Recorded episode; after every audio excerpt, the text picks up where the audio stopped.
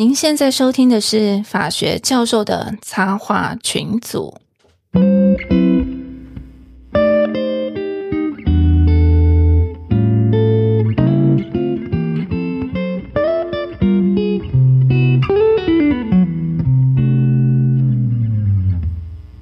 Hello，各位听众，大家好，我是陈功桥。嘿，我是水宝，我是林佳颖律师，是东吴大学李志峰老师。哎，我是东吴大学法律研究所的林彦福。欢迎欢迎欢迎大家，欢迎大家。对，今天又少了两位那个大叔臭的，他们俩刚好都有事。对对对，哈。对啊，可是我们其实有啦，我们我们制作人一早非常非常非常认真，然后有先帮我们把这个配备设备都 settle 好这样子，然后现在还远端监控，然后生怕我们等下又把它抠回来，这样来来弄设备哈。但是其实我们今天讲这个主题，我觉得他们不在非常可惜。对，其实刚刚听众朋友听到我们的阵仗，就哦，你看林嘉莹律师，嗯，对。然后这个李志峰老师，然后还听到一个说，哎，还有另外一位是谁？然后想说这几个为什么会凑在一起呢？那是因为我只要讲一下李志峰老师的的那个背景哦，你们就会知道说今天大概主题会跟什么有关。嗯，李志峰老师现在是我们东吴大学法律学系的教授，然后是运动娱乐暨娱乐法研究中心的主任，非常棒。然后在剧很特别，嗯，然后再。透露一下，那林嘉莹律师这个大名鼎鼎就不用说了，我们制裁一姐，对不对？制裁诉讼一姐，然后而且还出了哦著作等身，他真的著作等身，对 对，除了甜点的书以外，然后法律的书，每个制裁领域他都出过，但是他最新力作是这个翻译这个日本安藤老师的这个娱乐法，嗯嗯，就是娱乐法嘛？对，看到书架上 那本说。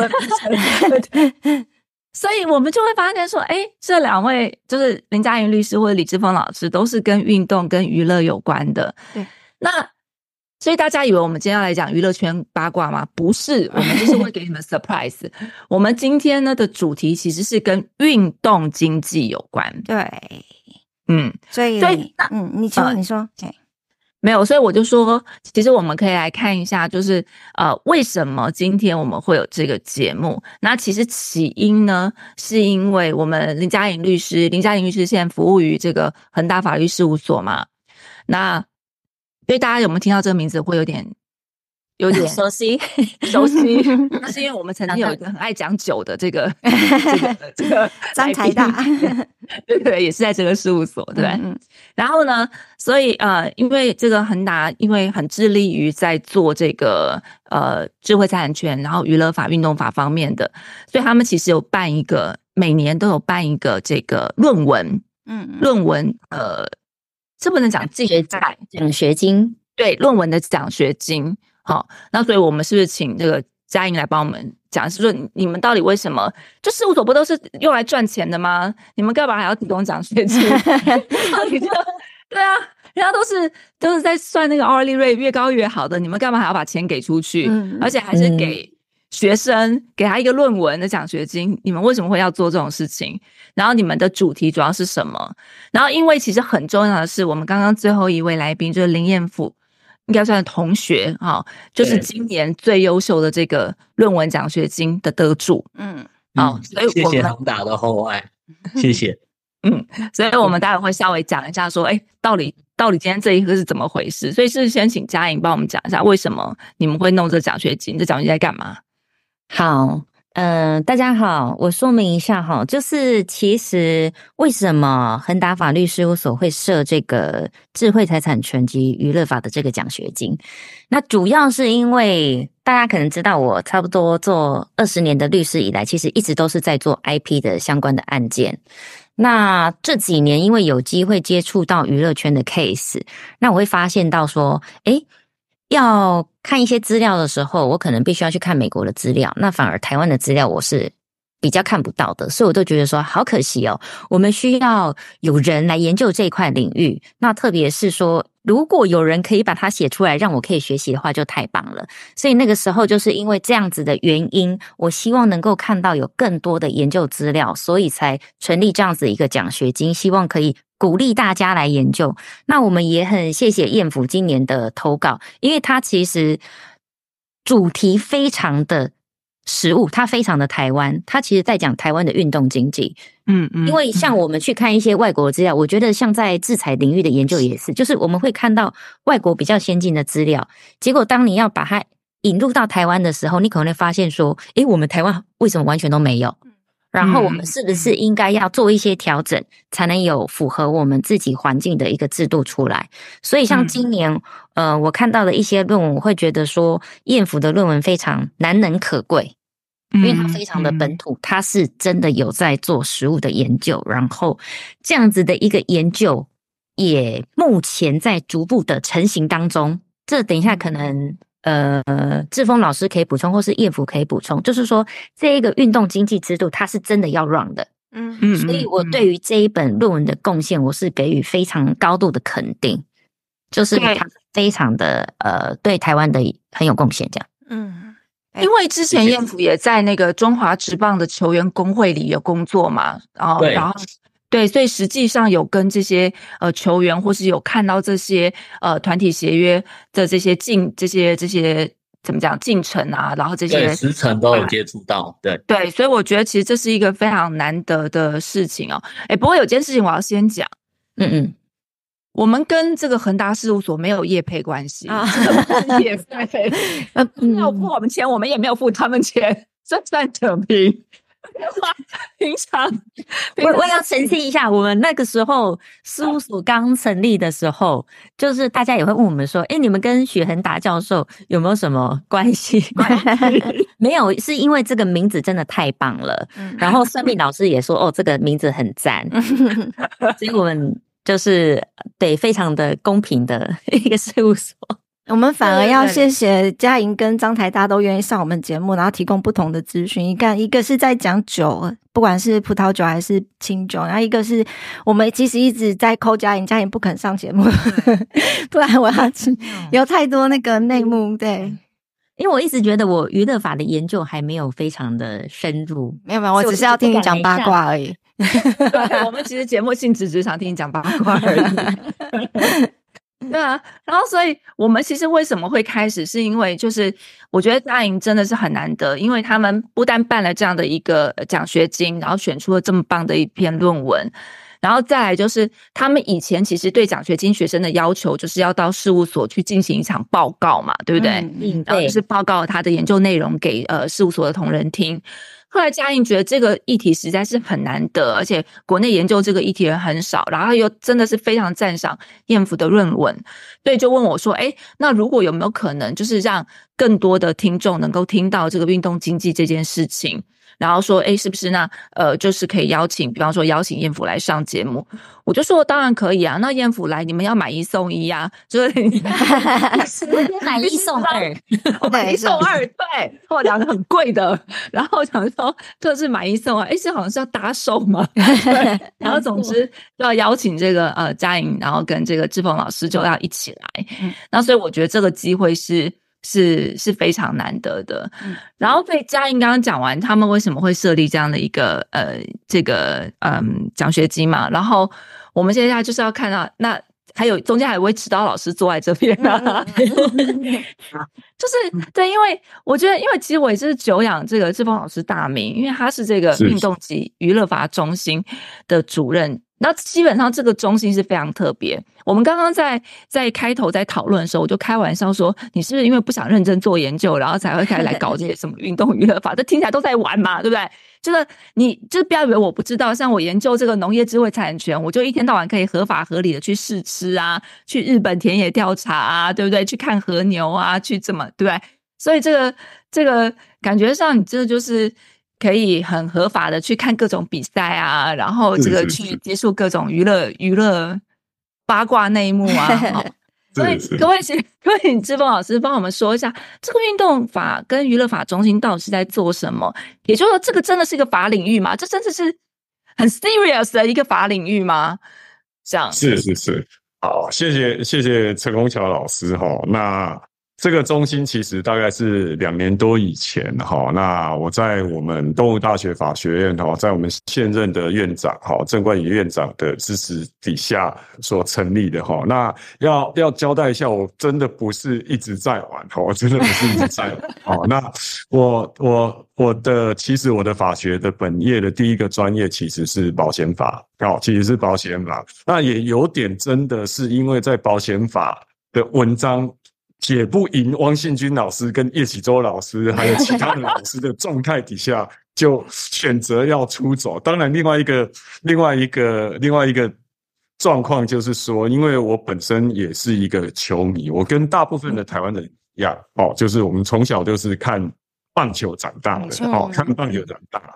然后我就想说，哎，既然我已经到了法学领域了之后，那我应该做一些跟我的兴趣。有结合的哈，因为每天在保险里面这样子 run run run run 到会有点疲惫。那我自己很喜欢打球哦，虽然我们常常在讲，好像我以前哈在当律师的时候哈，呃赚的钱比现在多一点点，但是我当时就很喜欢做一个哦一种消费，叫做买那个棒球的纪念品。哦，所以我家里一大堆，好一大堆那一种签名球啊、签名球衣啊、签名球棒啊，哈、哦哦，好大大部分都是 MLB 的哈，那还因此登上了那个职棒杂志。好，因此登上了《纸棒》杂志。那除了收集这些以外，当然必须要讲说，我太太现在禁止我买那些东西。一个除了放不下以外，最重要的就是灰尘，然后很占空间。对，而且最主要是因为我钱赚太少了。然后说：“你钱都已经赚那么少，拿回家都可能快不够用了，你现在还拿钱给我去买那些东西，不行。”好，所以我这几年就有点收手，哈，就有点收手。不过，就的戒指要给大家看一下吗？对对，我有一个哇，好大颗 哦！为什么会有这个戒指？跟各位讲，因为所以我可以理解为什么你太太会不高兴。你应该买个鸽子蛋给她，不是挂在自己手上。对啊，你知道吗？这就是问题所在。我我我我我太其实是一个很节俭的人哈。他曾经在某台大那个保险码大师，本来要推坑我去买一辆三十万脚踏车的。状态底下，我就回去请示我太太，我太太就说：“可以啊，你如果要买三十万的脚踏车，那你也另外要拿三十万出来给我。”那我听到了之后，那就直接收手，直接收手。这是太太们的正正常反应啊，对，嗯，对对对，所以。当初哎，在这种状态底下，就想说结合我的法学专业，哈，法学专业，所以我就跨到所谓的运动法领域。那运动法到底它在处理什么？就是说，运动它其实，在尤其最近这几年，在台湾，它已经渐渐的独立成社会的一个所谓的独立的一个部分。那我们都知道，就是说，社会上会发生的问题，其实在。运动领域也会发生，嗯，那只是他要处理的就，哦，可能不是我们一般社会上的哦原则可以适用，它可能会有一些变化或改变，哈，变化或改变，比如说，比如说，哈，像我们一般社会上可能会有竞业禁止条款，嗯，啊，你要跳槽的时候签契约有竞业禁止条款。那你们知道吗？哈，像学生运动员，他其实转学也有可能被禁赛。有，我们上次有讨论过这个新闻诶。我觉得等下也可以请老师讲一下，志峰老师讲一下。嗯，对，这样算竞业禁止吗？对，那它很类似，但是，但是它其实没有补偿它的目的。对。哦，他他其实有这个，所以所以我就慢慢的往这一部分去做研究。那也跟各位讲，就是说哈，那我我我我昨天大概盘点了一下，就是说我从我大概第一篇文章是第一篇有关运动法的文章是十年前写出来，在二零一三一四的时候，哦。哦，结合我保险的专业，我就写了一个有关运动保险的主题，然后发表在中原的期刊上面。哈，期刊上面，那陆陆续续就对我的就我的兴趣的部分，然后写到职业棒球仲裁，哦，那职业运动的纷争解决，哦，职业篮球的纷争解决，哦，然后再来就是运动经纪人，好，那。哎、最我我打岔问一下，我打岔问一下，就是虽然刚刚你有讲说，呃，就是呃，运动，因为原来是保险，然后开始呃做运动这个领域。那运动这个领域，因为我们有时候在法学研究，我们会想开拓一些新的领域嘛。那我一直很好奇是，它是真的有跟别人不一样的地方吗？它是真的 有对，就是比方说同样是经济契约，因为我等下我们当然会听燕福讲，然后诶，在娱乐圈用的跟在呃保呃在运动，它它的特质在哪里？就是为什么值得为他特别开一个呃呃，比方说写一篇文章，或是开拓一个领域，或者有其他不同的思考点。对，像像像比如说运运动领域，其实其实这个这个所谓运动领域到底是不是特别能够独立成为一个领域的研究，其实这个都在学界其实一直有争议啊，好、嗯一直有争议。那在比较发达的欧洲，尤其是美国，美国嗯美国其实已经已经已经几乎没有争议了哈。嗯那那我我想像苏梦伟老师一定知道，就是说在美国的，尤其是您。然后，苏梦老师的读的母校啊，其实我对，我们有 sports 我 law 跟那个对在他们的法学院里面是有非常非常独特的一个运动法的 L M M 的 program。对对对，哦，这是非常非常特殊的。那在美国，其实有很多大学的法学院，比如说我随便举，包含所谓的哦，斯坦福大学哈、加州很有名的斯坦福大学，包含东岸纽约纽约市的哥伦比亚大学，嗯哦，他们都有成立这一种运动法的中心，甚至哦，在哈佛大学，它还有专门出一本期刊，嗯，哦在讲运动跟娱乐法对哦嗯的相关的议题。对，其实在美国要累积到一定的程度，累积到一定的问题，然后有一定一一定一定多对这个议题有兴趣的人，才有办法成立中心，或是成立再做一本期刊。当然，嗯当然，对，因为像美国，他们其实，在从你就刚才志鹏老师已经帮我揭露出来，就这其实从我们念书的时候就已经有那个 sports law center 之类的，然后然后 entertainment law 也都是，尤其在美国南方，在德州等等。对于那个 sports law，他们都非常重视。你可以想象嘛，他们那个运动员的年薪啊、争议呀、甚至你看拍电影那个那个 b l o n d side 那等等那些太多，他们非常的那个盛行，因为他们没有别的娱乐，就是看看看那个运动赛事这样子，所以他们的研究真的很多，然后也其实也都蛮久的。那加上现在有各种的变形，包含我们前面刚刚也稍微讨论一下，说还有比如说你是用在那个呃电玩上面，你可能要用到运动员的那些肖像啊等等，然后或者是他们有其他的这个呃，当然你看他们也可以跟这个泰勒斯这个谈恋爱啊，然后就上新闻啊等等，有各式各样的 对，有各式各样的那个呃外外那个发展啊，对我觉得其实。这个问题当然一直都在，只是因为刚好美国他们是运动很盛行的一个国家，然后所以它会变成是一个很容易去研究的主题。那台湾的话，这两年是因为我们开始慢慢呃注重这个样子的活动，注重运动，从之前的、嗯尤其是前几年那个冬奥东京奥运，我们让知道说有越来越多的运动员其实需要去去关注，然后包含呃我们也有很多那个旅外的球员等等，然后这些嗯经济的问题应该就是越来越应该要重视啦，我觉得对。对，的确没有错哈。那其实就呃，也跟各位说明一下，像我跟嘉颖律师为什么会认识，就是因为哦，在大概六年前哈，我们有一部法律叫《运动产业发展条例》修正了过了之后，那政府就宣示，就是说他要大力的去推动运动产业，所以体育署做了好几个。发掘计划就对了，那其中有一个就是要做职棒经纪人的一个计划哈，他当然这个计划还没有完成，他如果以后完成了之后呢，就会有机关受到体育署的授权，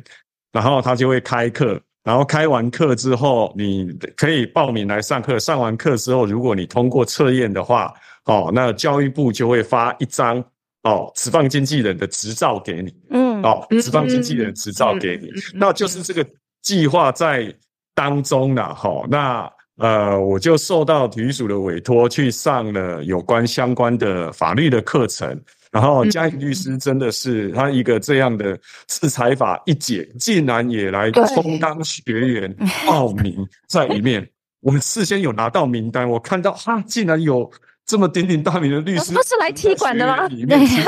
刚开始的时候其实是有点紧张的，嗯 是有点紧张，所以是因为在那个课程里面，所以我们就认识了，然后。之后就因为哎，因为嘉颖律师在研究好制裁还有娱乐法的部分对哈，也非常非常的深入哈。其实我我我非常怕看看他的脸书哦，为什么非常怕看他的脸书？像他最近在修他的书，他就每隔两三天就说他的修修正的进度已经 多少了。对，真的很烦。你专心去做甜点好不好因好？为因为我已经比累一年了，你必须要就透过这样的方式。我我我想，我想陈功桥老师跟 s u p e 老师都是在学术界，一定也有这种压力，就是我们常常看到那种大律师啊，哈，处理很多实务的案件，哦，还赚很多那我们钱专心就是在学校教学跟研究，还抢饭碗为什么啊！大律师写出来的书跟文章好像值跟量都比我们多？到底他们对，平常到底有没有在睡觉？到底这个东西是什么？没有哦，他有写哦，他清晨四点钟起来工作哦，这让我更生气，对对对对，我就觉得，我就觉得说，我很想跟他那个跟那个脸书要解好友，但是又怕了解了好友了之后，很多讯息哦追不到没有办法及时 catch 到，所以嗯。对啊，所以他每次只要 po 说什么书啊书修改了多少多少，我都直接把那个直接把那个 po 文给想隐蔽掉。方我下次会直接做那个长辈图送给你。我帮你们想了解方，哦你早安。跟嘉颖律师，你们两个就要写一起合写运动法的书，嗯，对不对？今天我们就来立这个 flag，、嗯我们明年初我们再来录一个节目，就是来推广你们的运动法的书。然后你们现在还有个得力的生那个是生力军，就是我们艳福，嗯，对不对？嗯好、所以你看，我现在已经帮你们想好解方了，我最会激发大家的潜力了。然后，所以你们就开始来写这个运动法的书。然后呢，志峰老师就从反正你从什么运动经济、运动保险这个这个角度写，然后嘉莹就可以写制裁制裁的部分。好、然后艳福就从实物角度，你看我大纲都帮你们想好了。其实志峰老师的大纲已经写好了，他其实你们真的要有安排出书进度。千万不要说其实有一本书的大纲压力，但是各方压力。我没有在那个大纲里面，但是我有去旁听，旁听他们的书的计划内容，所以真的有一本书。好，那我们就那个明年一月十一号嘛，哈，期待一下时间，对对对对，是是这样吗？我 在学术界不是那个 schedule 都是参考用的吗？没有你，你如果要来上我们节目，你就会有压力。嗯，好，就是不看了。好了，我们又邀请到了明年的节目来宾哦，这样子，我们节目就是这么逼人。嗯，好，对，所以如果所以回过头来，然后因为我们想说，就是呃，反正因为刚刚志邦老师已经帮我们讲说啊，对，原来这个运动法它真的是一个一个很专门的领域。那运动法里面其实就会分很多不同的议题讨论，因为其实这是一个，我觉得这是法学走到现在一个很有趣的地方。法学，因为这个也是我们之前在讲法学教育的问题嘛。其实，因为我们在法学教育在学校的时候都是分科分的很明显，哦，民法哦，什么债总、债个、物权，然后老师们出题的时候也都会尽量的限缩在那个领域里头。可是现实生活中不是这么搞的啊！现实生活中，它一定是一个。没有人跟你讲说民法还说哦，我只有修了债总跟债哥，我还没有修物权，然后所以我没有办法处理物权的问题，可能发生这种事情，他一天都是混在一起。所以像运动法这样的一个领域，它其实是结合了非常多的的法领域。嗯像我们刚刚在前面在讲的时候，呃，比方嘉颖他会讲说，诶，这个可能跟这个呃少。真的不能翻收藏权，那个 right publicity，那算那要翻成翻我我成什么？我自己用的名词叫形象权，我觉得跟形形象比较像，对，也有学者把它分成所谓的公开权，公公开权或公示权、公表权之类的。对对对，就是嗯，publicity，对啊，我自己是认为，因为跟一个人营造的形象、造的比较对比较人设。类，对对对对人设对，肖像权，可是他又比较着重在经济层面那块利益。而且它不止肖像，其实声音啊、外观啊，甚至刚才你讲的嗯人设，其实也都包含在里面。对，对。所以像比方说这一块，它可能会跟它会跟制裁有关，会跟嗯传统的民法有关。跟契约也有非常的大的关系。哦，契约对，然后像志峰老师刚刚说的，可能呃运动保险这一块，然后我们平常处理保险的问题，然后可以想象，因为其实我对保险法完全不懂，我的保险法都是受教于这个我们这个公管大学这个最厉害的保险法老师哈，但其实我不知道他教的内容是不是那个好。那总之我们就说，呃，他这个嗯。像那那一块，我们可以想象的，他的保险标的感觉上就是你非常值钱的手，好，你非常值钱的膝盖，好，类似是这样子哈。我们可以想象，那这跟以前什么女明星会去保她一条腿，或是保她的胸部，或者什么，这感觉是有有有一点连结。那当然还有像，比方说像呃，今天我们燕府大家会跟我们说，那他他处理的运动经济这一块，其实经济这一块就非常麻烦。嗯这我也要讲到，之前我有听过张台大的演讲，张台大在不讲酒的时候，他其实非常专业的民法老师，应该是这么讲。我听过张台大讲这个呃娱乐契约，其实光光是娱乐在娱乐产业的经济的契约就非常的复杂。然后，因为我们如果传统民法老师，我们就会说开始讲说你这是雇佣啊，还是委任啊？哦，你怎么契约定性啊？然后会造成什么样效果啊？能不能随意解约啊？好、所以我我们可能就会从这种很我们的制式的想法，就会先去定性。可是你后来就发现说，其实像这种经济的契约，它真的有办法很清楚被定性吗？哦，那比方说有一次我也是刚好跟那个我们的支付女王啊，我们支付女王在聊这一件事情。你看我们私下谈话多么震多么震惊，我们在聊这个事情，支付女王就说没有啊，我就走那个不定性派的，就是她的师承是不定性派的，因为她觉得这个东西你不可能去用一个契约性质去把它定义定义出来。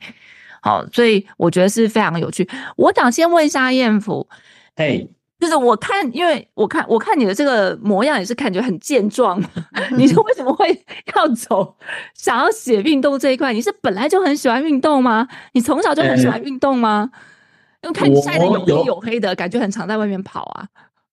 还好皮肤算白，真的应该应该是荧荧荧幕的问题。对，有有有，之前有打过棒球，只是就是纯粹好玩的那一种。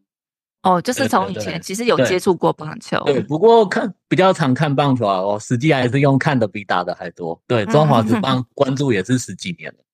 哦嗯，对，我要讲一下我中华职棒的历史。本人我以前是支持三商虎的，这就讲出了我的年纪。三商虎我在看的时候已经没有三商虎了。对你还记得施暴英吗？我 有我有加入第一代时报音的粉丝会，真的，我有拿过他给的我那个跳跳虎娃娃。就就就讲到支持三商虎就自爆年纪。嗯，对，所以你会看，然后你也有打，然后那你是为什么？因为我们知道论文写写论文题目其实是件蛮严肃的事情，因为我都会跟对学长说，你要选一个至少你喜欢的题目啊，你要跟他奋战很久啊。如果你也不喜欢他的话，你会很痛苦啊。那你这时候是为什么会开始要写运动经济这个议题？呃，其实要写完成这个论文，其实背后故事应该算蛮多的，嗯可以总结天时地利人和这三这三个都可以下去讲。嗯。对。所以就是被指导教授逼，是这个意思吗？诶、诶，如果我们要讲天时的部分，就是刚好刚好二零二三年棒球赛事还蛮丰富的，从经典赛啊，嗯。嗯嗯然后 U 十二、U 十八嗯亚冠赛、亚运，然后最后年底的那个亚锦赛，对，嗯。所以棒球的部分应该受到关注会更大，然后刚好又有啦啦队的关系，所以棒球又会受到我听到重点啦啦队了啦啦队嗯，对 对，这个才应该才是重点。嗯，然后然后还有刚好工会也需要更新那个那个认认证机制，就运动经济制度，他们其实本来就有了，只是刚好他们需要做个完整的强化和更新，这样对嗯嗯嗯，对。所以学生运动跟那个职业运动一定还是要分开吧？所以这个所谓的运动经济还是是在职业运动这边吗？呃，嗯，原则上，原则上哈，嗯学生跟如果是在美国的话，他们目前啊哈，原则上不允许学生运动有有有所谓的经纪人的部分嗯嗯嗯哦，但 NCAA 曾经在前几年有开放，就是说有些学生运动员他已经快要离开了，嗯嗯嗯。那避免他自己去找私底下找嗯运动经纪人，可是这个经纪人可能是有问题或不合格的。嗯哦，那像他们大部分都有所谓的规定，就是说，像台湾有一些联赛也会规定，嗯。你如果学生运动员如果被发现签了运动经纪合约的话，他就会失去参与那个运动的资格。哦，这么严格有有有有有些会会这么的会这么的哦，联赛会这么规定。那其实他的一个想法就是说，他要把所谓的职业运动，因为职业运动让人家都觉得是充满了钱嘛，嗯比那学生运动比较着重的是培养学生的一个正确的观念，所以不要把这些利益的概念带进来。嗯但是我必须要老实讲，随着时代的演变，这个线到底要切在哪里，其实也是有讨论的空间。嗯嗯嗯，哦，对啊，因为我就是对我们，因为你可能会觉得就是理想跟现实啊，你觉得学生运动是，可是我看尤其像美国那些大学的运动员，其实感觉上也是后面的钱很多的感觉。对啊，他们在选秀阶段应该就有人在旁边指导之类的了吧？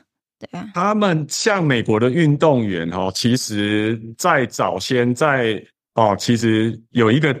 联邦最高法院有一个重要的哦，一个非常重要判例哈、哦，在二零二一年哈、哦、是叫做 N C W A versus Alston，它其实就是有好几个学生运动员去告 N C W A，。那 N C W A 是什么？它如果比照台湾的话，它就类似我们的大专体总。哦，哦那，美国的大学运动几乎都是 NCAA 在安排的。嗯哼，那 NCAA 如果你想让大专体总，它好像是一个非盈利机构，对不对？但是 NCAA 各位可以去查哦，它在网站上都有揭露，除了过往疫情这几年，它几乎这十这七八年里面，扣除掉疫情那两年多，它每年的营收都超过十亿美金。哪里来的钱？你很难想象，对不对？你很难想象，嗯因为他他借有几个手段，就刚才 Super 老师有讲到，就是说，哎，因为大学运动其实在美国它的风行程度不亚于职业运动，对，所以他们会把，而且他们国家很大嘛，所以他们就有那种属地的，有没有？比如说，对，比如说，哎，像像像我我以前读康乃狄克大学，哦，那康乃狄克大学整个康乃狄克州几乎都会，比如说都会支持康乃狄克大学，比如说嗯我们的篮球很强，嗯哦，我们篮球很强，我们几乎都会都会支持。所以，比如说，哎，如果今天他把康乃狄克大学有几个明星球员，他把他肖像，哎，比如说授权给某家游戏公司去做。哦，去做，那当然不会只有康乃狄克大学啦，哈、哦，他可能某个联赛里面这样去做。哎，你这样卖的电玩或线上游戏，它其实是是会有盈利的，哦，其实会有盈利。可这些盈利呢，大部分会归入 NCAA 里面，NCAA 再分配给哦所呃底下的学校。但是呢，一一个很让人诟病的就是说，哎，他几乎不分给学生。哦，因为他们的 NCAA 的规则里面就是说，哎，学生就是不可以跟利益扯上。那你学校要招募学生的话，顶多只能用奖学金。嗯嗯，所以他们平均给的一年的奖学金大概就一万八千块美金一年，然后要去 cover 你的所有的事情。所以很多人，各位如果有发现，偶尔会发现，就是说，在二零二一年美国联邦最高法院做出那个判例以前啊，就会有些学校的学生就会出来就说：“哎，我来替学校打球哦，学校。”也大专体总跟学校也赚了这么多钱，可是我板却吃不饱，嗯，对我却吃不饱。哦、因为为什么他在美国应该会饿死吧？对，他说我没有，我没有时间去外面打工，可是你们给我的钱就只有这一些，你们靠我赚了大大部分钱。那所以后来二零二一年哦，这个议题被最后被提到美国联邦最高法院的时候，美国联邦最高法院做了一个非常非常重要的判例，他允许学生用他的所谓的这个所谓的肖像的权利，嗯哦，去跟第三人签约，因此可以获得相当的利益。哦，所以可以越过学校可以用学生的肖像权，学生自己也可以用自己的肖像权去取得相关的利益，来去平衡哦，来去平衡中间的差别。所以，崔波老师现在讲的没有错，现在美国大学的明星运动员几乎也是荷包也是不能讲满满，没有像职业运动员那么满，但是也比以前好的非常多了。嗯，对了解。哎，那我另外想要问一下艳福哦，就是说，因为我们刚刚有讲说跑，不管是你说是针对职业棒球员，或者是呃，当然因为我们说主要这经济是针对职业棒球嘛，对，哎，那经济是要经济什么？因为我我的问题是为什么会这样问呢？是因为好，你可以想象嘛，艺人的经纪人，我们感觉以前不是还有那个韩剧有在拍那个艺人的经纪人吗？就是哦帮他照顾从头到脚，对不对？然后在前面开路的，然后帮他弄这个安排，然后帮他去联系东联系西，好，然后什么什么的，然后他要吃什么买什么，然后可能就要叫他也有时候也充当这个这个保姆的工作，然后帮他联络工作，然后排东排西，然后人家说好的经纪人可以带你上天堂嘛，因为会帮你挡掉很多不好不适合的东西，然后帮你去慧眼独具，去看到你适合拍的剧。哎，但是运动员不是如果以棒球来说啊，你不就是每天去打球吗？你要经济什么？其其实这个跟产业界他们开始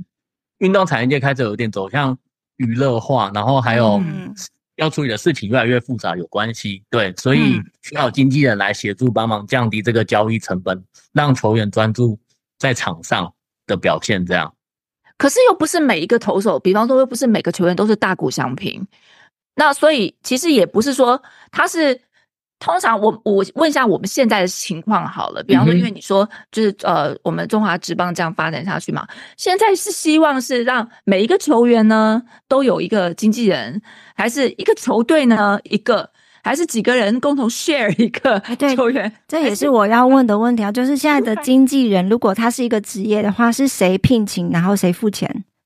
哦，对，这样现在这这这个经纪约到底是跟谁签的？原则上啊，哈，原则上，现在经纪约其实是经纪人是球员的代理人，对，哦，是运动员的代理人，哦，那经纪人原则上会替他，就像燕府刚刚讲的，经纪人的想法就是说，因为社会分工化嘛，那运动员其实他着重在自己的运动技能的提升，嗯。可是呢，我跟哦，我的核心事业是跟球团签约去参加比赛，嗯。那我可能没有法律的专业啊，嗯。哦，我可能没有法律的专业，所以契约可能他也看不懂，或是他一知半解，所以需要有一个专业的人来帮忙他。哦，嗯所以所以其实在美国的话，有超过百分之五十的运动经纪人是律师。哦。哦，有超过百分之五十的运动经纪人是律师，比如说我们最常听到的哦，那个美国的那个超级经纪人 Scarborough 嗯。哦，很特别哦，他他就是律师，但是他很特别的地方是 Scarborough 本身也打过职业棒球，哦他打过三到四年的职业棒球，然后因为受伤，他知道自己没办法了，嗯。然后呢，他又哦回去把学位完成，然后在美国加州取得律师资格，然后他还有药呃医学的背景，哦，他有一个专业的药学的学位，哦，所以经纪人除了主要是谈约以外，哦，他还替球员处理各方面的事情，包含比如说球场以外的代言，嗯好，球场以外的代言哈，我我我不晓得哈，两位老师哈，在场的各位有没有注意哈？像大谷翔平最近不是跟洛杉矶道奇队签了一个十年七亿美金的约吗对？对嗯对对那对，对对，那运动员有一件事情他们很在意，就是背号。嗯大谷翔平就是沉浸日本的概念，就是说，哎，他就是要穿十七号。嗯，他可是是送人家一台什么保时捷还是什么那个？对，对，送他太太，所以嘿道奇队原本已经签了一个球员哈，那那个球员以前也在我支持的波士顿红袜队投过球哦，叫 Joe Kelly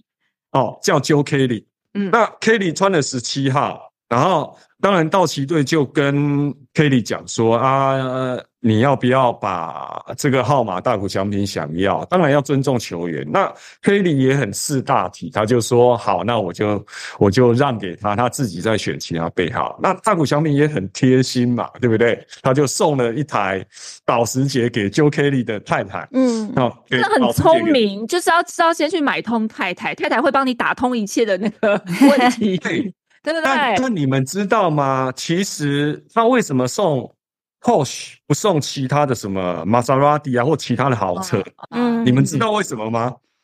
因为大谷祥平是有跟哈、他的经纪人有帮他跟那个所谓的 Porsche 签约，所以哦他是其实大代言谷翔平是 Porsche 的代言人。哦，嗯，所以他这么做的话，其实除了一时好自己的以外，对他其实在商业上也可以去帮哦他代言的厂商去做 promo，这其实是一举多得的。聪明的，所以你刚刚这样子讲的话，那个经纪人是运动员自己要去选任。那当可是刚才也对，可是陈光桥刚才也提到说，其实并不是每一个运动员都有这样子的背景能力，或者是有这个需要。对，那这个时候有人帮他做其他打点吗？可能就要自己来。嗯原则上啦，哈，原则上就是说，呃，在做运动经济的运动经济嗯业的人，他其实也会去物色球员，尤其在球员还没有成名的时候，哦，所以社会是双向的。那通常运动员如果没有运动经纪人的话，基本上不是自己处理，自己没有没办法处理的话，原则上都是家人或朋友帮他处理。嗯哦，像以前王建民还在台湾还没有出国的时候，当时哦，当时就是国外的球团要签他的时候，其实王建民的各种事情都是他的父母亲在在帮他打理，在台湾里面哈、我想象后来好像台湾应该大部分是这样子，所以，所以原则上都是所谓的家人朋友哦，像我们中华职棒里面也有球员的经纪人，就是自己的太太。嗯哦。其实球员的经纪人就是自己的太太。那我们必须要讲说，哈、球员的经纪人其实是非常非常特殊的。就像我刚才讲的，他他基本上都是签约，所以他需要看很多法律的文件，甚至呢，他要安排球员，比如说去哪里去受训啊，比如说季后的你要怎么样去受训。球员受伤了，除了听球团的医生以外，如果球员不同意球团医生的看法，他可能又要自己有管道哦，去找到其他的医生。其实经纪人也会帮他处理这些事情。那更多更多的经纪人，其实尤其在美国，他会帮球员处理财务的问题。嗯哼哼，啊，所以其实经济是非常专业的耶。对，非常非常的专业。对他，他他其实不是只是在旁边帮着打打杂，或者是做打杂这件事情。嗯因为我看我看那个燕普的论文啊，它里面有写到，就是说它这边有个统计数据，就讲，呃，因为它你扣除什么，就是以这几队来算，五支职业棒球队来算，然后每支队伍有五十七个本土球员，然后在，然后你这边说。在中华职棒两百八十五位职业球员中，有高达百分之八十六有透过运动经纪人代理。对，所以其实成长蛮多的，比李老师那时候统计只有百分之五十二，算成长蛮多的，所以代表这个需求其实是有在逐步上升的。那这些经纪人都是经过认证的吗？对基本上都有，不过现在其实也不排除就是未受认证的，一样还也是可以接触球员。不过多半球员都会选择去接触已经有经工会认证的啦。对哦，哦，所以现在这个资格经济、运动经济这个是必须要经过工会认证的，但是它不是一个，它不是一个考试，对不对？它不是一个，对，它不是考试，它不是资格考试，算是一个认证的动作，基本上其实就是形式审查这样。所以是要怎么样可以变成这工会认证的运动经纪人？一定要像嘉莹律师这样去参加郭志峰老师上课，然后很认真。然后我记得他那时候还有在他的那个脸书上写说他什么，他周末还是什么都要去上课什么的嘛，对不对？他去看球赛。好像还蛮硬的嘛。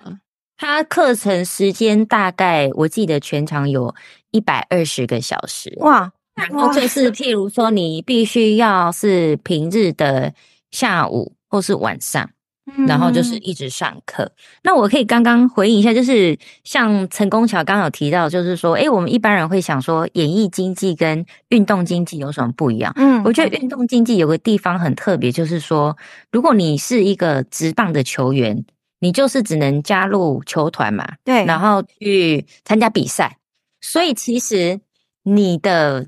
呃怎么讲，你的那个可以参加的领域，就是你一定要到那个领域里面去做这件事情。嗯然后你要面对的是球团，你面对的是一些比较大的企业和组织，所以其实你会需要有一个比较专业的经纪人帮你去处理这些沟通的动作。那这个跟演艺的经历其实又不太一样，因为演艺经济我们现在有脸书，我开直播我就可以开始，就是想成为一个艺人就可以了。嗯就是说，跟演艺界来讲，其实运动这一块其实它是很专业的。嗯哼哼，那像我记得我那时候去上课的时候，老师也有讲到说，诶，这种艺人的经营跟球员的经营其实也是不一样的。艺人的经营就是你让他有流量、有镜头就好了，嗯有缺点也没关系，缺点可能是变成一种特色。可是球员他不能有缺点，他其实最重要的就是他棒球要打得好。嗯对，他的专业要真的非常专业。如果你不专业，然后你其他做一些没有离离口口无关的事情，好像对那是没有用的。所以其实就是你相比艺人跟运动员来说，运动员其实他要非常 focus 在他的专业领域上面，嗯所以他相对来讲，他其实没有其他多余的心思再去处理，像刚刚志峰老师讲的哦，法律。部分的合约的协商，然后财务方面的一些处理，所以其实运动经纪人，我想他其实是真的非常需要有，像譬如说产业界的知识，像我可能就不太行，因为我可能连哪几队现在是哪几队都不太清楚。有五队，五队，五队。我刚刚我有看那个那个五的论文。对，所以就是说你必须要对产业非常有了解，嗯然后你要非常有兴趣，甚至你可能要知道说，诶，现在哪个学校哪个球员打得好，我要不要去接触他？嗯，所以为什么他需要非常专业，然后他需要有一个特殊的制度？嗯，运动经济跟球探是两回事。运动是经济跟是球探也有它专门的分类，但是其实运动经纪人某种程度也要扮演球探的角色。你未来潜在客户对 我因为我们的对运动经济了解哦，就是那个早期的 Tom Cruise 那个 Show Me the Money 对对对，对。对，所以他就会去找我我我我的理解是这样。哦，所以他其实也是需要对比方说他是在职业，虽然他是职业球团的经济，他可能也必须对 学生的这些很有名的球星，没学生不能叫球星吧，学球员有一定程度的了解。没错，是是，哎，那我请问一下，这五队啊，呃，现在我们这个运动现在应该变六队了，呃六六队嘛？六队要多抬杠球，刚要等好一军了。对，谁啊？哪一队啊台钢雄鹰，台钢台钢熊，台钢，台湾钢铁，台湾的台，钢铁的钢，台钢哎台，钢，嘿熊熊嘿雄鹰，哦哦，雄鹰。哦雄鹰，对，又又又又鹰那个老鹰又回来，一狗又回来了，嗯对，老台钢雄鹰，好好六队啊、所以这些球员他们可能你说他有百分之八十几，他们自己有去找运动经纪人。请问一下，球团他们本身会有官配的运动经纪人吗？嗯，这个在新的认证制度里面是禁止的，因为这有考量到利益冲突的问题。嗯嗯嗯对对对。对。不过就我所知，有经济部门是像乐天球团，它拉拉队有经济部门。对，这个哦我在里面也有提到。对对对。哦，那是针对整个拉拉队嘛，这样子，对，拉拉队有经济部门，只是球员的话，这个嗯，在认证上这个是要宜避免的情况，因为担心有利益冲突的情况。嗯对，所以我文章里面针对对利益冲突的部分也有在讨论。哎，我可以嗯偷偷问一下，现在平均球员的薪资是怎样？嗯有一个平均值吗？还是应该是没有，就要看 label，对不对？嘿，对，嗯，像杨绛的话，这个没有公开，所以很多都是透过外界猜测的。对、他嗯当然跟本土的又有蛮大一截的差距了。对，嗯嗯嗯嗯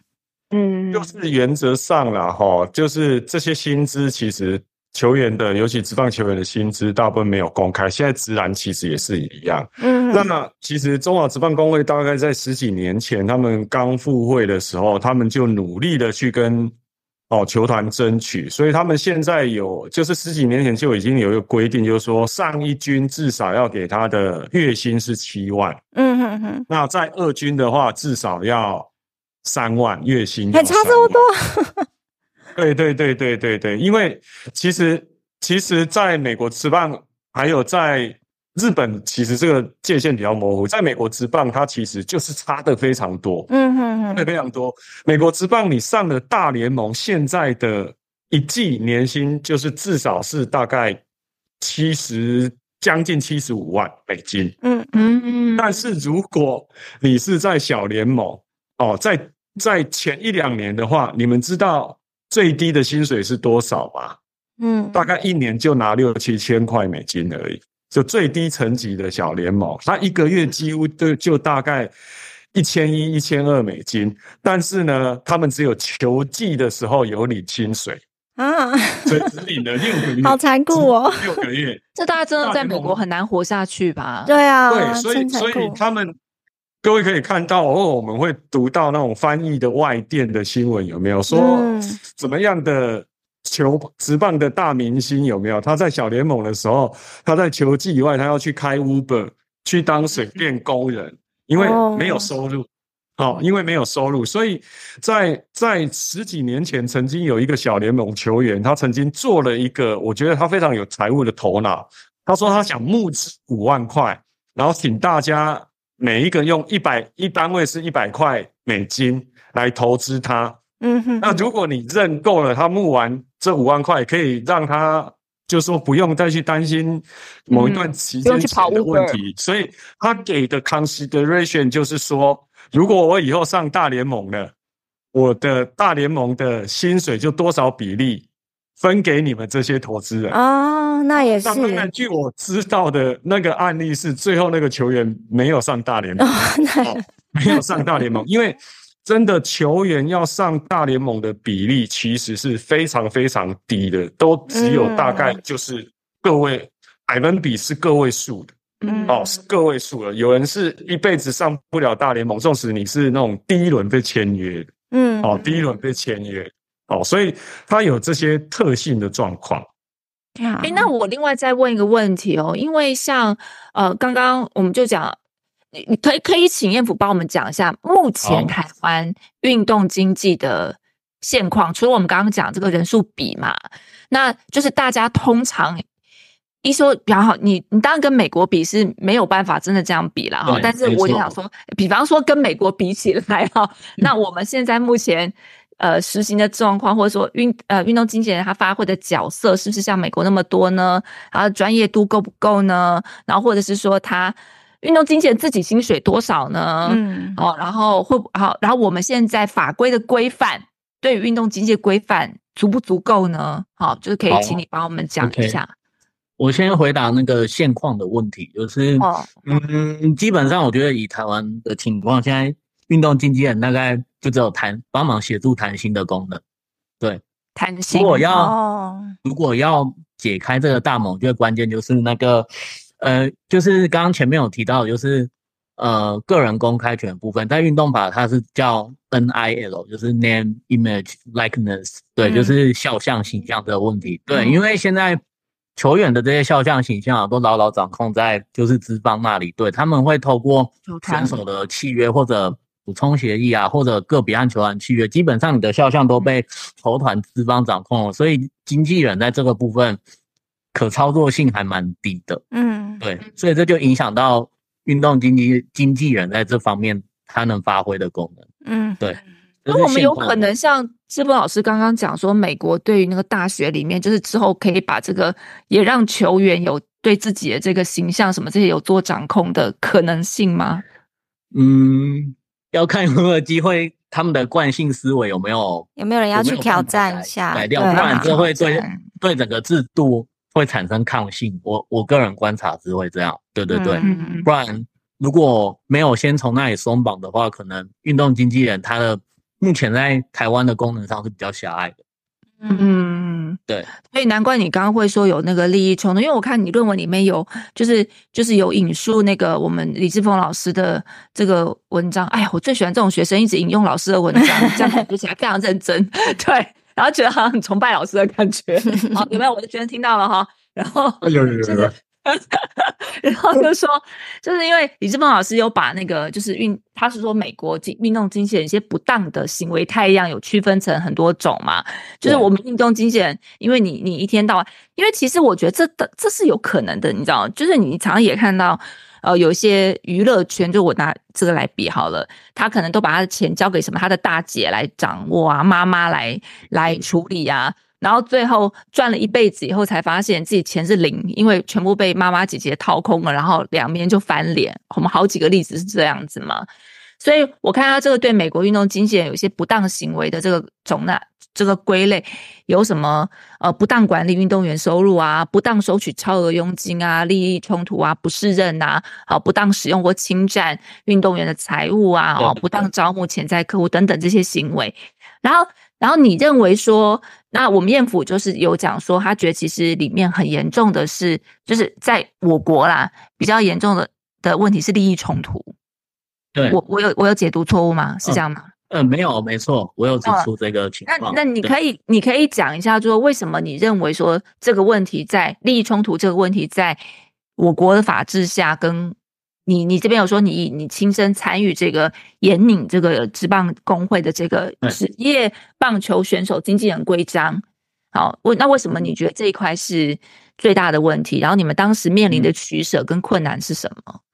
哦，因为我会有这个想法，是我其实是看国际公约的，因为之前大学有在廉政署实习，然后就有特别关注在那个私部门防弊这这一块，因为现在多数人。都还觉得，嗯，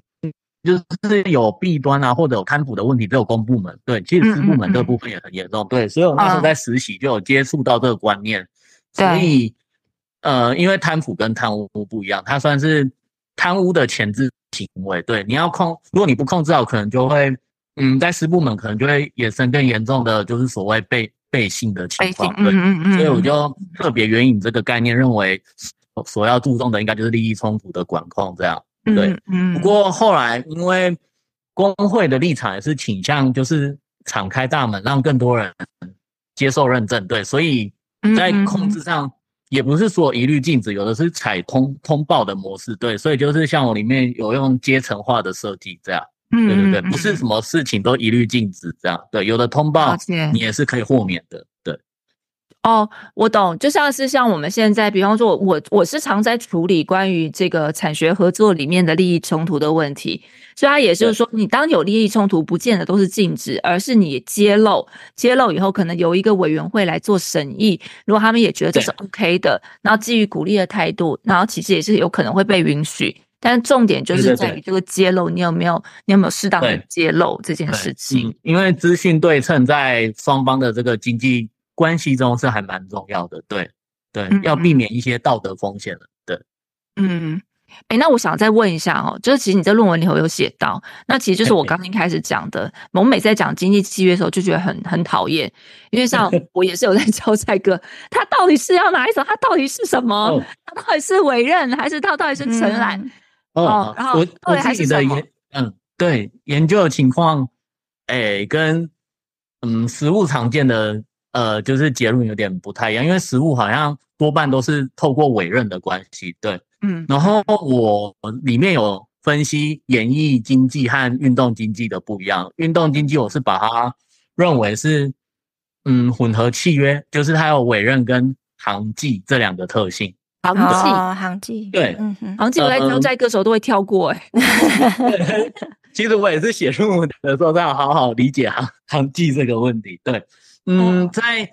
嗯在谈约的时候，因为地这要从缔约主体来看，缔约主体呃在谈约缔约主体就是不是雇佣？对，不是雇佣。对，哎，不过像林律师他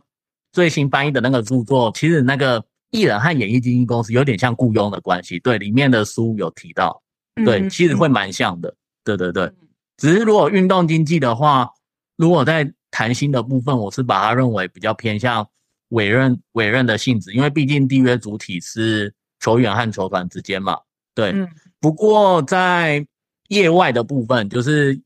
嗯，总会安排，虽然这个部分有点少，就是会安排球员去参加一些业外活动啊，这个部分会比较像行迹，因为呃，缔约主体反而是经纪人和外面的那些厂商之间，对他不会让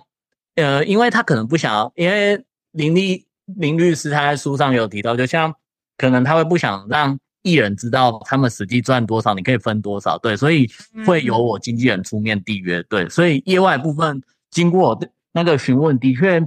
嗯，缔约主体还是经纪经纪公司，而不是运动员。对，所以最后得出的结论，它是有这两个特性。对，会依据你是在处理谈心的部分啊，还是那个商演活动部分，对，会不一样。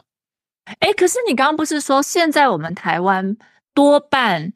这些演艺商演这些东西都是球团去处理吗？还是？哎，对，基本上第一道关是，其实这样层层。剥下，因为中间还有球员工会，就是公益活动那个。其实这样剥下来，经纪公司机会其实不多。对，这就是我前面提到的困境的问题。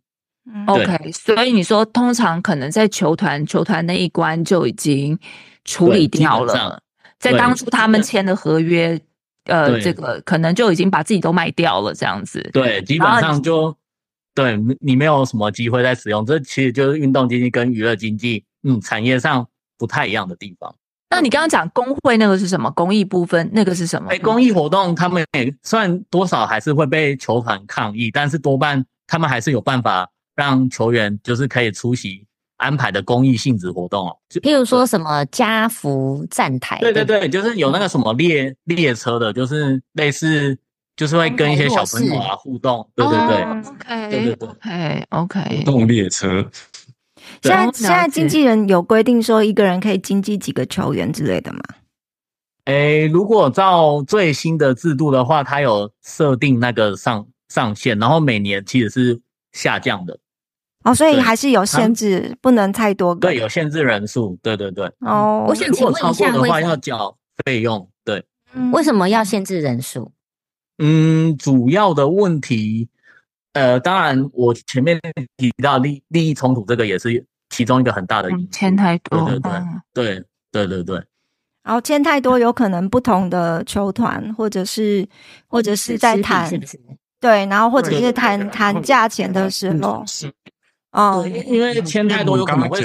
守位重叠的问题，就像如果都是一垒手的话，对啊，如果你同时代理两位一垒手，这样就很，如果刚好又是穷同球短，这样就还蛮麻烦的。嗯嗯哦，有道理。还有比如说，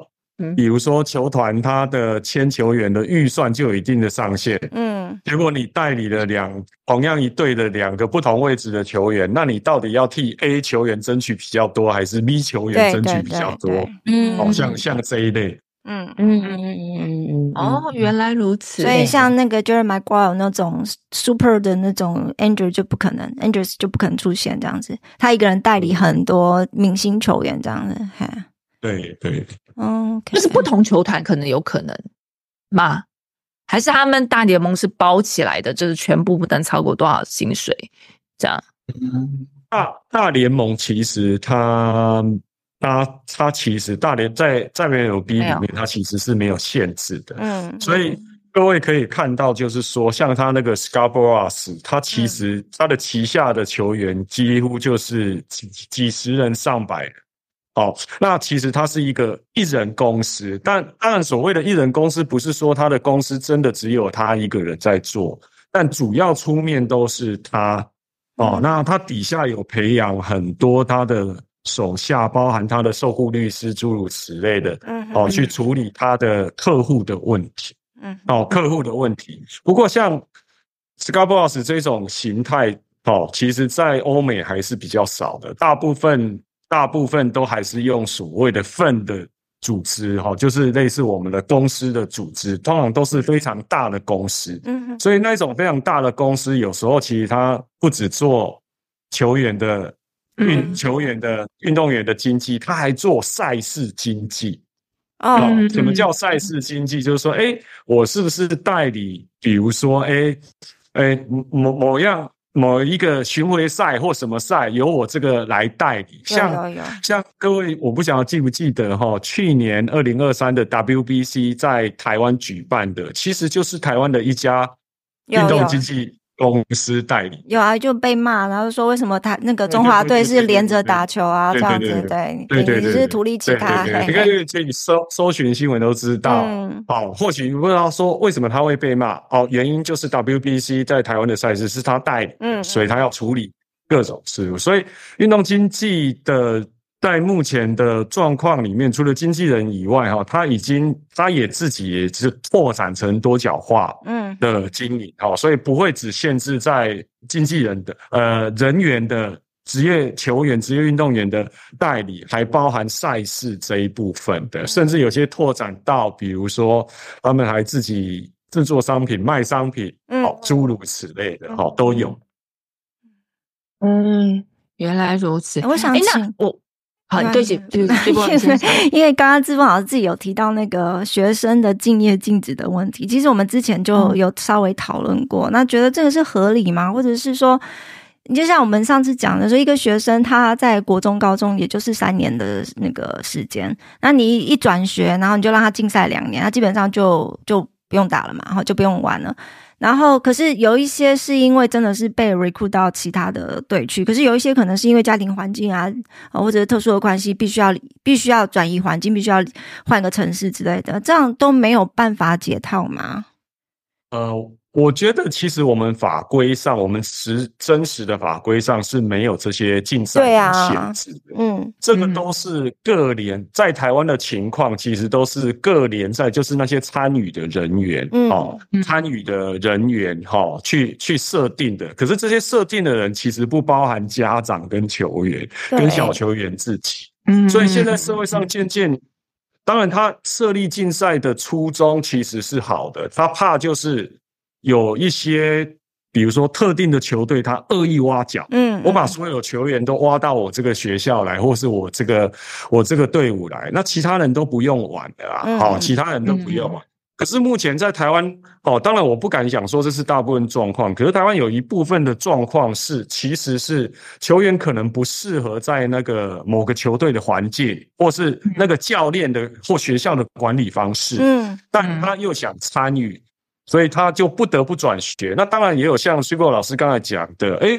父母亲换工作，我搬家了，我就搬到别的县市去了啊！你进我赛。所以目前社会上其实哈有一股声音，就是在哦在讲这个问题。那据我所知哈，其实相关的领导人是某个哈体育协会的理事长，叫许正贤许先生哈，因为我跟他私底下也认识。哦，他已经目前在收集资料，已经向监察院去澄清这些事情。嗯，尤其在台湾的中小学，它其实是一个义务教育。对，嗯，义务教育的状况底下，他参与学校运动，其实也算是他宪法上的相关的权利。嗯嗯，那为什么可以凭着？如果他不是在恶意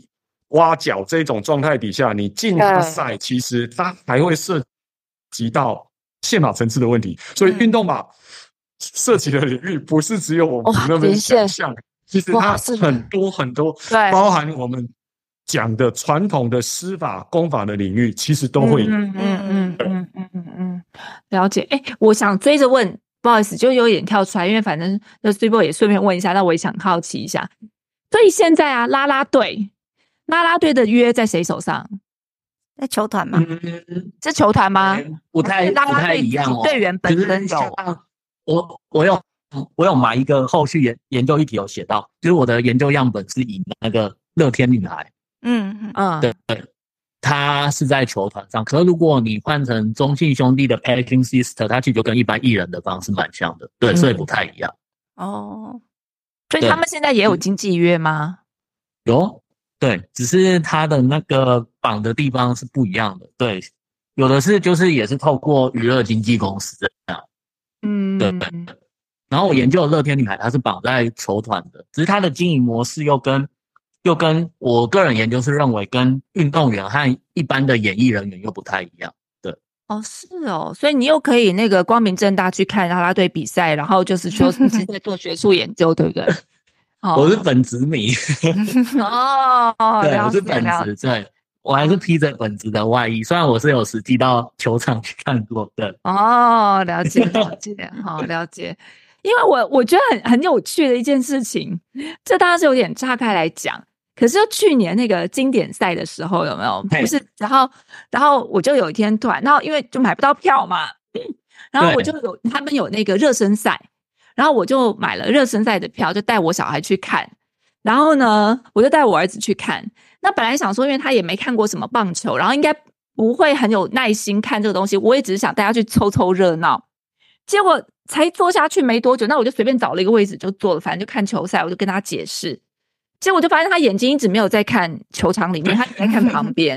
然后我想说你在看什么？因为他就在看那个非常热情的啦啦队姐姐。然后我就试着问他，因为你知道那一区人最多嘛，都挤在那个啦啦队姐姐前面。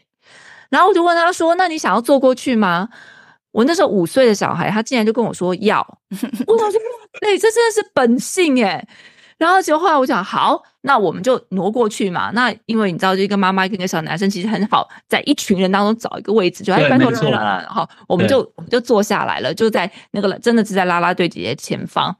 我儿子看得目不转睛，我看棒球是什么，他他都不记得了，什么好球、坏球、全垒打那种，他大家都不记得了，他就记得拉拉队姐姐。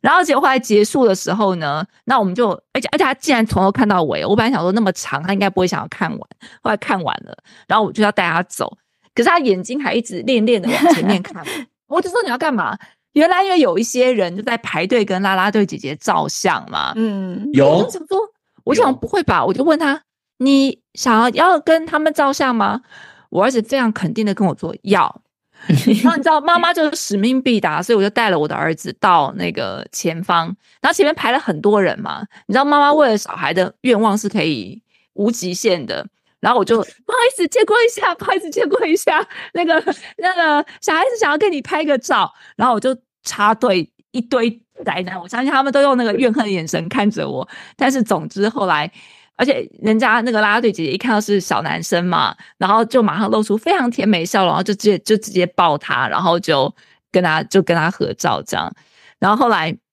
就是对，然后我就被很多人我的朋友们唾弃哈，就是说，然后就说，然后但是他们后来就说，哎，原来这也是就是看棒球的一个乐趣所在，所以我就觉得很很很好玩是。呃，因为其实我是后来就看到你的、你的、你的论文后面有有写到，就是因为你有参考美国的制度跟中国的制度嘛，然后你来做一个比较，然后你说，呃，其实呃，因为啊、美国是发展的很先进的，所以他们很多制度都很完善，好、那所以他们会呃呃，就就是有呃很早就有这些职业项目，所以他们会可能也不是说比较松绑，但是就是有他们的一套产业自主的方式，对哎，，对，嗯产业自主的方式，对对。然后，但是说像中国哈，因为全部都在刚起步，然后所以就会比较采监管的方式。那你就对讲到说，台湾其实很特别，因为台湾是在中间，职业发展已经发展了很长一段时间。然后呢，呃，有一些也看似很有这些制度，但是又因为呃，可能市场的关系，然后或者是以前可能也没有运动经济这样的方式，所以有点在中间就变很矛盾。你可不可以就这个部分再稍微跟我们分析分享一下你看到的现况，以及你觉得未来应该要怎么做？我们现在应该要怎么做？嗯，基本上这个脉络我是沿着我指导教授这样，之前就有提出双轨模式这样下去哦，写又是指导教授，指导教授真的很棒。对，我是 遵循的 是老教授的那个理论，只是我后面有在后续补充。对，对我是根据那个呃美国那个沙宾法，它后面有那个就是 PCLB，就是公开公司的那个监督委员会为设想。对，然后外国有学者提出说，以这个为模板，然后设计一个类似运动经纪人的纪律监督委员会。然后它的组成是就是有点像对应到国内有点像行政法人的方式，对，嗯所以我是希望日后国内在管理运动经纪人的这一块，就是公司可以兼兼并的这个管理的方式，对，然后成立嗯就是类似一个像公司组织管理，对，就是透过行政法人的方式这样。嗯，我问一个比较就是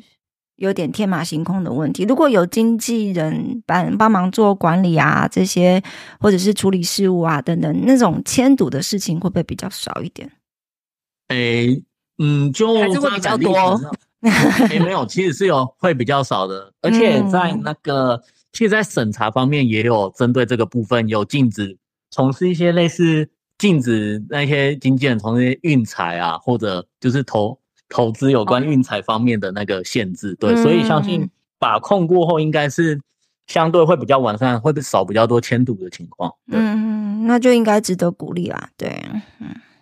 要不然的话，还蛮蛮伤这些球员的心，那那个球迷的心呢。对，对啊，这个都蛮伤害。职业运动的发展，对对对，嗯啊，我记得以前大学就是我们就是说哦，去看球赛，去看三商虎的球赛，然后你也是大学的时候看三山谷，好来自己推算一下。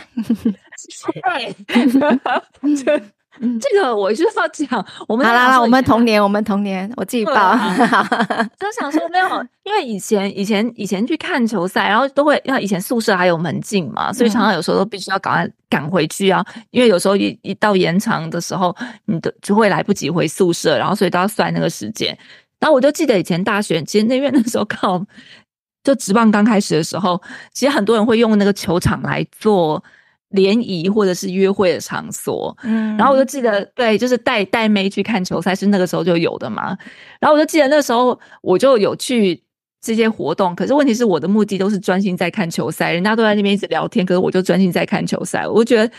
然后那种不专心看球赛，全部都被我打枪，因为我觉得你们好烦，为什么要一直讲话？我很认真在看球赛，都没有人跟我在那边跳这样。然后，但是所以我觉得那个时候其实是真的是很。红的，然后后来就是因为迁赌案，然后就嗯，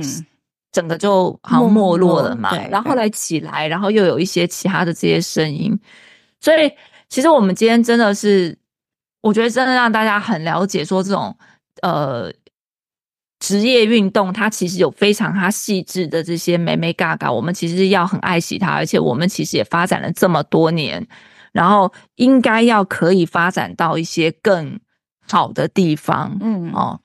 那所以，呃，我们大家快要结束，那如果在这个结束之前，我们是不是请我们？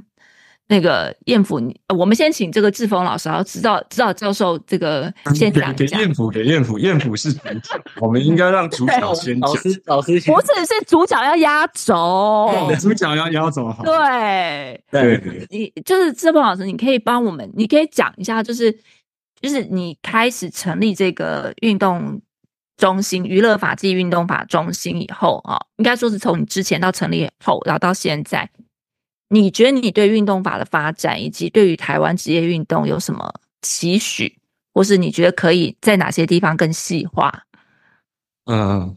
我我我觉得哈，最近这几年哈，因为就像刚刚两位主持人所讲的哈，因为。台湾的台湾的社会已经超脱到我们很小很小时候，就是只为了食衣住行，嗯，去做打拼。现在，嗯，其实越来越着重娱乐，哦，娱乐，嗯，所以运动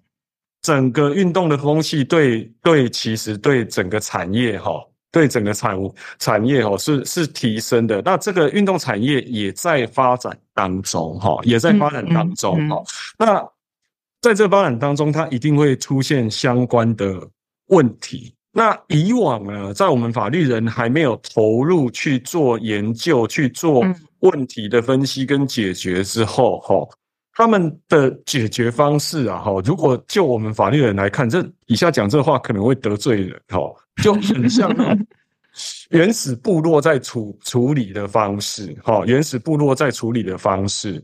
不过呢，目前因为社会的变迁哦，包含自媒体啊，所以很多问题都会被一一凸显，好，被被一一凸显。那我我我我这里个人是比较希望，就是说哈，包含以后呃，陈功强老师或者是苏波老师，苏波老师跟陈功强老师，应该也算是运动娱乐。法律里面、广义里面的一环，因为你们都有研究智慧财产权啊，对不对？你们都有研究智慧财智慧财产权，是跟运动法、跟娱乐法是非常非常有相关的。哈，那我是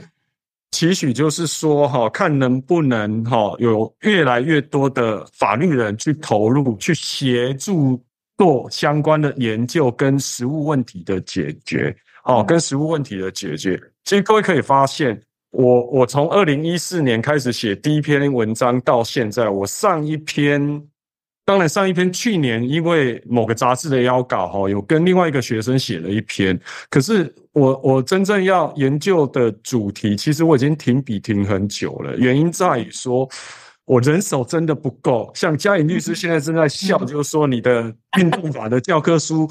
哦，我们立了 flag 哦，明年也要出来哦，两年哦都没有动，原因就是说我。我我我们学校当然也有好几个老师，包含郑瑞燕老师哈、杨建宏老师哈，还包含现在在辅大的江春孝老师哦，都有一起投入，但我觉得人数还是不够的。嗯，哦，我希望法律人对这一块有兴趣的，可以赶快的去投入，好，让我们的相关的制度的建制，哦，跟所谓的问题的解决，哈，能够怎么样跟得上。哦，跟得上我我们看到的一些西方的国家哈，而而且因为在人家那边已经哈，别的国家已经有相关的发展了，其实我们常常就可以借鉴。当然借鉴不见得是完全抄了，至少人家的模式我们可以思考一下，哦，在是不是在台湾可以用？哈，像刚才徐波老师讲的，哎，以后我们的大学运动员可不可以去主张他的 NIL？嗯嗯，哎，这个我觉得其实是真的就是即刻。哦，他其实也其实是有的问题，包含不要讲大学运动员啊，好像我们篮球 HBL 欧洲，嗯，啊也塑造了很多明星，那他们到底可不可以去主张相关的权利？对，嗯，那像这个都是值得我们法律人在投入的。哦，嗯嗯，好，谢谢。然后嘉颖嘞，哦，好，就是像我觉得我们刚刚有提到拉拉队嘛，其实它是一个跨。娱乐法又跨运动法的一个 issue，嗯，所以其实像譬如说，诶，它的经营模式到底是什么？它有没有一些特殊的问题？其实我觉得都是我们法律人可以继续再研究。就是说，其实就是像刚刚志峰老师讲的，就是问题议题很多，可是研究的人很少。像我最近在改我自己娱乐法的书嘛，我就会觉得说，哇，我那时候怎么会有时间把这些相关的判决全部都整理起来？我们也在想，你怎么会有时间？太厉害！所以说这些说哦，对我怎么那么闲？就是说，它是一个基础，总是要一个基础，然后我们再来上面慢慢发展。那的确是，就是研究的人还不够多。嗯，对，就会变成说，我们志峰老师要不要先把第一本的运动法写出来之后，让大家有一个有一个架构。压力好大，会慢慢的长出东西来。对，志峰老师，我跟你讲，我们节目有个功能，就追踪功能，然后不停的，只要提到运动法功能，说哦，我们在期待李志峰老师的书写出来，然后我们就会再扣一下。对，你你你你们你们下次看到我，可能会发现我头发都白了，这书还没写出来。然后我在 echo 刚刚志峰老师讲的一点，就是说，嗯，现在的状况可能会觉得说有一点原始。嗯，不管是娱乐圈或者是运动圈，就是说你会发现，哎，过去法律人没有去研究的时候，嗯，这两个产业的，就是相关的运作，它还是有它的一些我们讲商业惯例好了，嗯，就是说它有一些约定俗成的一些潜规则好了，在支持它的这个运这个制度可以 run，可是问题就是说，那这一些潜规则是对的吗？嗯嗯。就是我们是不是可以改变它？那我觉得法律人来研究这一块，就是有个优势，就是说我们比较像是一个从法律的观点来看这些问题。嗯，就是你可以说我不懂产业，但是其实我从外外部好了，嗯，外部观点其实有的时候会提供一些很好的 insight，或者是说可以去促成一些改变。所以我觉得法律人在研究。就是不管是娱乐法或者是运动法，都有一个很强力的优势，就是说我们知道说，哎，法律是什么，然后我们可以做一些什么改变，哪些东西不合理？因为有一些东西就是他约定俗成，他觉得很合理。譬如说刚刚讲的，我们刚刚讲那个竞赛，嗯嗯，之前大家觉得很合理。可是法律人来看说，哎，这一点都不合理，那为什么可以持续这么久？对对，所以我觉得说这个领域真的需要更多的法律的人来投入参与。所以我们也很谢谢我们今天的主角燕父，嗯嗯，他很认真的写这一本论文，我看完之后就说，哇，还要去访谈什么，就是非常深入这样。哎，我我在问燕府之前，我先问一下，你这本书，你这本书论文有打算要出版吗？可以投稿。好，有已经有准，就是原原照印出来了，对。哦，OK 然后其实我也有，其实我也有要给节节目组，就是这里我以为今天可能可以遇到遇到哦谢谢，哇，太好了，谢谢，对对对，这里有要准备给你们的，对。好，谢太谢，对，我觉得我我真的是，我觉得很感动。就是看这个论文的时候，我觉得他一定要让大家看到啊。嗯对那因为我们也指导了这么多的硕士生，他这本论文，呃，你如果不算后面，他你如果只看页数是两百五十九啊，对，真的很认真，对，非常厚。然后你如果不不算后面的附录，包括访谈的这些东西，实际上的内容也一百七十几页，嗯而且还有五百多个注啊！我是好同情你的指导老师，我觉得光是看这个也看得很辛苦吧。五百九十几个，差四个，你有没有想到再补四个注就有六百个注了？这不是论文等级耶。然后我觉得看到就是有同学会这么的。用心在做这个论文，因为我们这边时间关系，然后所以我们很多其他很多细节我们没有办法问，嗯嗯，可是，而且因为我们也不想把它搞得这样一个论文口试，因为我想说，我觉得同学真的很有勇气，然后还上这个节目，然后面临大家这个很像另外一只口审那种感觉哦。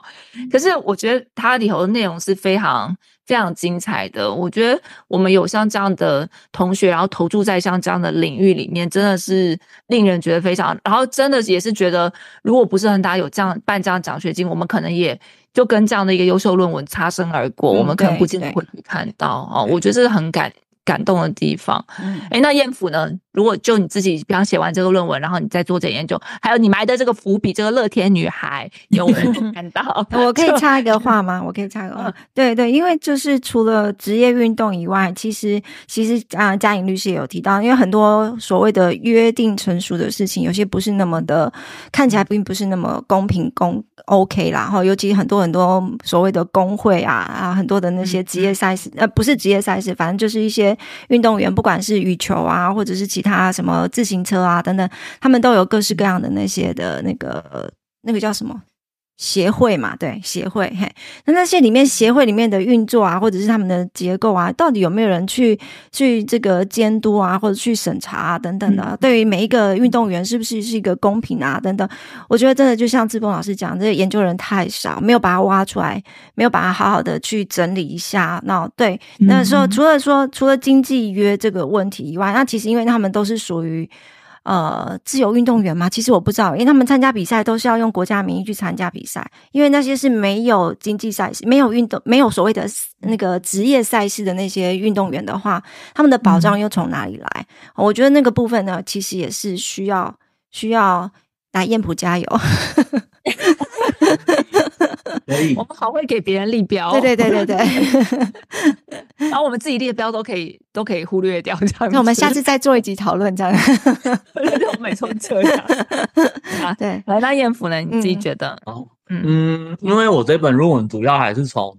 那个经济的角度去看，对，然后里面其实多少也有提到一些智慧财产或 IP 的问题，所以希望之后研究，因为我主要是受嗯在研究拉拉对经济的这部分影响，所以之后希望可以往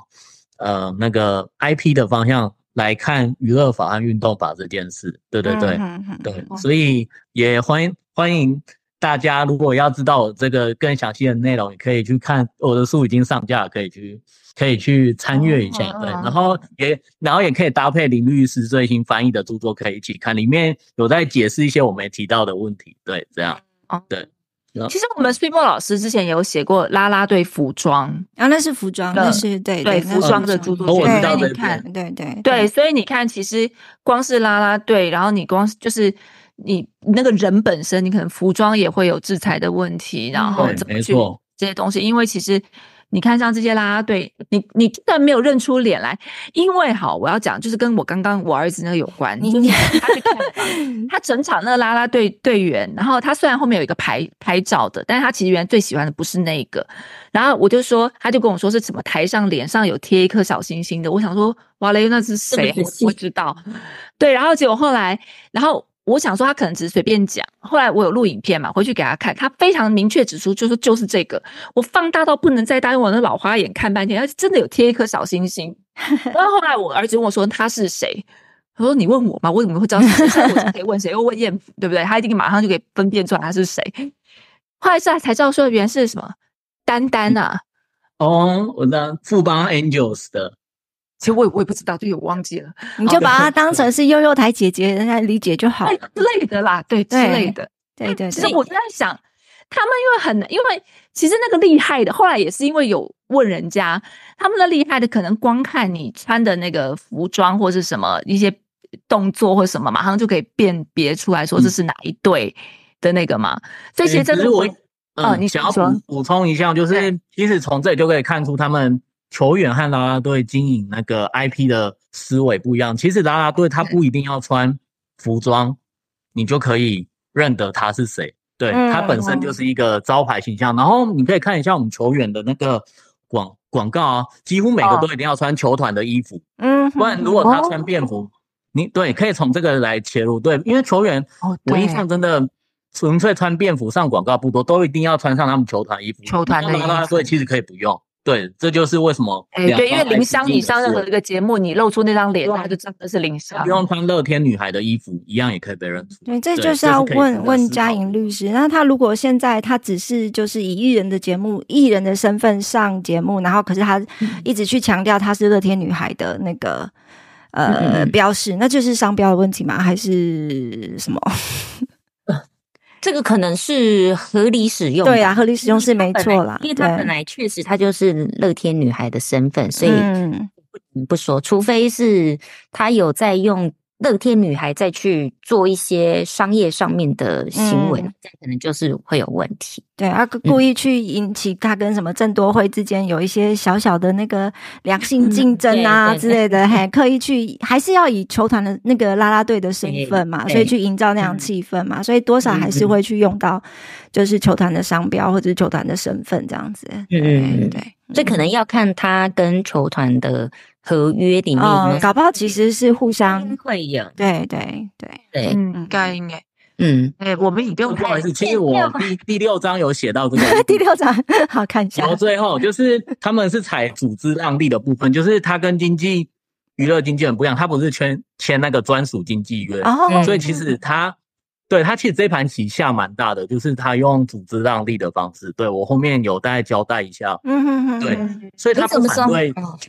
对他不反对你打着那个乐天的名义，因为他会希望让那个效益再回流曝光到乐球嗯，所以你在球场上就可以看到一些可能你是因为看电影啊、看直播才选择进球场的人。对对，嗯所以他反而是鼓励，是不是？，对，对他反而是鼓励的，对对对，他不怕你用，对，嗯嗯嗯嗯哎、其实我觉得有可能哎、因为我真的就是因为我很想要现场看一下多会摇，然后所以我就觉得我会 有点想要去看那个，是不是去看比赛？因为有你就是看到那种可能短影片或者什么，你就觉得哇，真的很厉害。然后你其实很想要看看那个现场的魅力是什么。嗯好，那你至于你打什么球哈，其实不是很在意，我就看哎你有没有在场，好像有点像这种感觉，对不对？哦，啊，好吧，那 s t r e b o 嘞，好，我刚刚讲完了。那我刚刚插话先讲了，刚不会讲完嘞，对。这不就这么干脆利落？对对哦。对对对，对啊所以我们今天还是真的是非常高兴有机会，就是邀请到我们志峰老师，还有嘉颖律师。嗯哎、真的我抠抠嘉颖，不知道抠多久，就是我 不是来了吗？不是来了吗？对，你要看志峰老师跟艳福的面子有多大，因为今天你们两个，我就可以顺便叫这个嘉颖来，不然都抠不来耶。嗯到他先生很很乐意来跟我们那个那个讨论讨论哦。然后，那所以我们我们然后呃我们也真的很高兴认识燕福这么优秀的一个一个学者。然后我们就是年轻的年轻的学生，然后但是他的这个论文真的是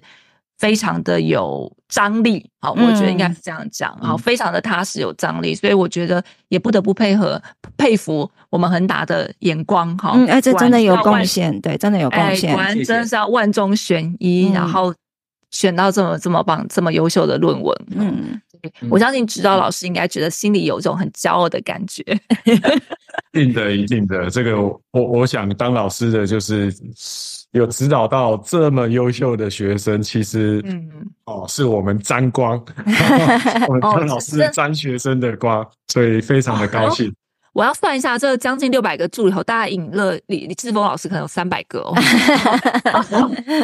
对，真的是可以看到这个对这个恩师的崇拜如滔滔江水绵延不绝哈。嗯，对，所以好，那我们今天就非常谢谢各位，谢谢。对，嗯谢谢各位，谢谢，我们也希望谢谢。嗯，我们也希望呼吁，就是以后对这个议题有更进一步想要研究的，好，也都呃非常欢迎大家投入这个领域。好，嗯那也别忘了继续给我们这个节目啊五星留言、按赞。你们的五星留言、按赞都不会带给我们任何实际的收益，但是会带给到时候我们心情愉悦。好，所以请不吝惜跟我们留言。对，好，那我们今天就到这边喽。谢谢，拜拜。谢谢。My head is heavy. My feet are tired. Troubles many. Dreams I've tried. Black at the city with her concrete.